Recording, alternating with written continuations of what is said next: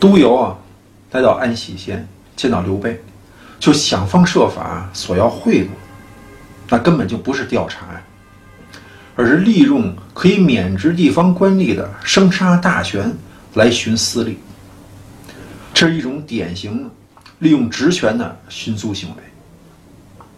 督邮这次出行的调查结果，可以决定地方官吏的官位是否保住。这就给督邮们一种否决权，而如果没有对督邮们的相关监督，那么督邮们行使权力不受约束、不受监管的结果，当然是为所欲为、以权谋私。但是，督邮的索贿行为只是表面现象，我们要透过现象看到本质。我们通常看到的是结果，是一个点。事物背后的发展过程是一条线。有很多东西是我们现场无法看到的，并且我们看到的结果，也许只是过程当中的一点，而不一定就是最终结果。东汉末年，国势衰落，贪污腐败横行无忌。督邮外出巡查，总是会有巡查结束回到官场的时候。到那时，督邮也是要向他的上级行贿，这就形成一个索贿的链条。就算督邮不主动行贿，那么他的上级官员向督邮索贿，如果督邮交不出来各种好处，恐怕督邮也是自身难保。贪污的背后，其实往往是一个小范围内的集体腐败。一些人相互掩护，通过利益输送成为一体。其实，在这样的环境下生存，也不得不随波逐流，同流合污，否则将无法继续生存下去。对于腐败链条的。利益输送与传递，老实讲，很难有有效的监管方法。对于腐败的一种有效治理策略，是卡住索取利益的终端。刘备来到安喜县，没有借此机会搜刮民脂民膏，所以刘备没有什么钱财给督邮行贿。这就是一种解决腐败的途径。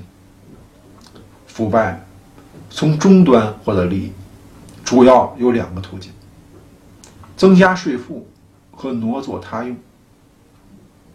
关于增加税负，其实可以通过行政法规法令，迫使地方政府公开税负明细。中央政府啊，也可以设立关于地方私自增加税负的举报机构与联系方式。这样做。就使地方私自增加税负的现象根除。接下来，如果对已经征收的税负百姓有异议，也可以通过地方行政机构或者上级部门进行申诉与审议，这样就保证了税负清单的合理性与公开透明。那么，无法通过增加税负来搜刮百姓，剩下的就只有。将公款挪作他用，其实这个问题啊，不是太难解决。当然，太过死板的要求绝对的专款专用，可能使各级官员感到缺乏弹性，不够灵活。尤其是面对比较复杂的局面。但是，首先是保证专款专用。其次，如果有特殊情况。一定要有官员负责款项的调用去向与回收期限，通过责任来控制资金流向。当终端的技术防范措施有效实行，那根本就没有给上级寻租提供条件。技术封杀，使资金没有以权谋私的途径，贪污腐败是一种现象。现象的背后，是人性关于权力的非正规使用。我们可以通过技术手段与制度约束来有效规范权力使用，但是我们也只能是不断完善，因为道高一尺，魔高一丈。有系统就一定有漏洞。最有效的解决方案，往往不是把系统推倒重来，而在系统已经成型的基础上不断升级。权力是对人性的考验，但是人性本身往往是经不起考验。考验人性，其实就意味着要看到难以接受的真相。没有接触过权力，是很难理解权力运作。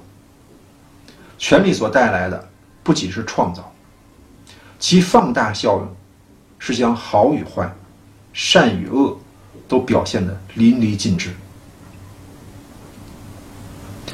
话说东汉末年，十常侍手握重权，相互商议，但凡有不顺从他们的官员，就想方设法诛杀。十常侍的赵忠、张让，派人向一些平叛黄巾军有功的将士索要钱物，被拒绝，就罢免他们的官职。黄甫松、朱俊都不肯接受十常侍的这些做法，结果被罢官免职。接下来，皇帝封赵忠为车骑将军，张让等十三人皆封列侯。朝政愈坏，民怨升腾，于是长沙、渔阳都有出现起义。地方官员上报朝廷的告急文书如雪片般送来，而十常侍却把这些文书通通隐藏起来，不报给皇帝。这一日，皇帝与十常侍在后园饮酒，谏议大夫刘陶。来到皇帝的面前，是大哭一场。皇帝感觉不太对劲儿，就问刘陶怎么回事。刘陶就跟皇帝讲，说现在天下已经是危在旦夕呀，陛下您怎么还在和这些宦官饮酒呢？皇帝就说，现在国家太平，哪有什么危机嘛？刘陶就告诉皇帝，说现在。是四方盗贼并起啊！侵略州郡，这些灾祸的原因，就是因为时常是卖官害民、欺君罔上。现在朝廷当中正直的忠臣都被剔除，是一场大祸就在眼前。时常是一听刘陶这么一讲，就都跪在皇帝面前说：“大臣们不能容我们啊！”我们是活不了的，就请皇帝留他们性命，让他们回归老家，并把家产都拿出来投入军队开支。说完是个个痛哭流涕。皇帝一听就怒了，直接告诉刘陶说：“你们也有一些亲信，为什么就不允许我皇帝也有呢？”说完，上武是把刘陶推出去斩了。刘涛是大喊一声啊，说我死了没关系。可惜这四百多年的汉室天下，到此就快完了。刘涛被武士们推出去，正要动手，一位大人拦住，说了一声：“刀下留人，等我去觐见不迟。”大家一看，这是谁呀？好大的胆子！此人正是司徒陈丹。陈丹径直入宫来见皇帝，说道：“刘陶这是犯了什么罪，要被斩啊？”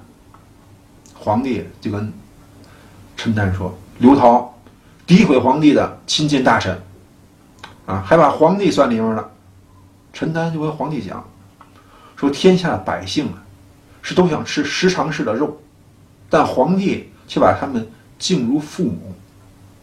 十常侍身无寸功。”接封列侯，何况以前的封旭等人还串通黄巾军，想要搞内乱。皇帝，您现在不自己反省反省，这江山社稷可是就要没了。皇帝就说了：“风序作乱，到底都牵扯到谁？其实很难讲。啊，十常侍里面难道就没有一两个忠臣吗？”司徒陈丹一听皇帝这么讲，是用头撞在台阶上，接着进谏。皇帝一看是勃然大怒，让武士把司徒陈丹与刘陶一并下监牢。到了夜里啊，时常侍派人到监牢当中把他们给杀了。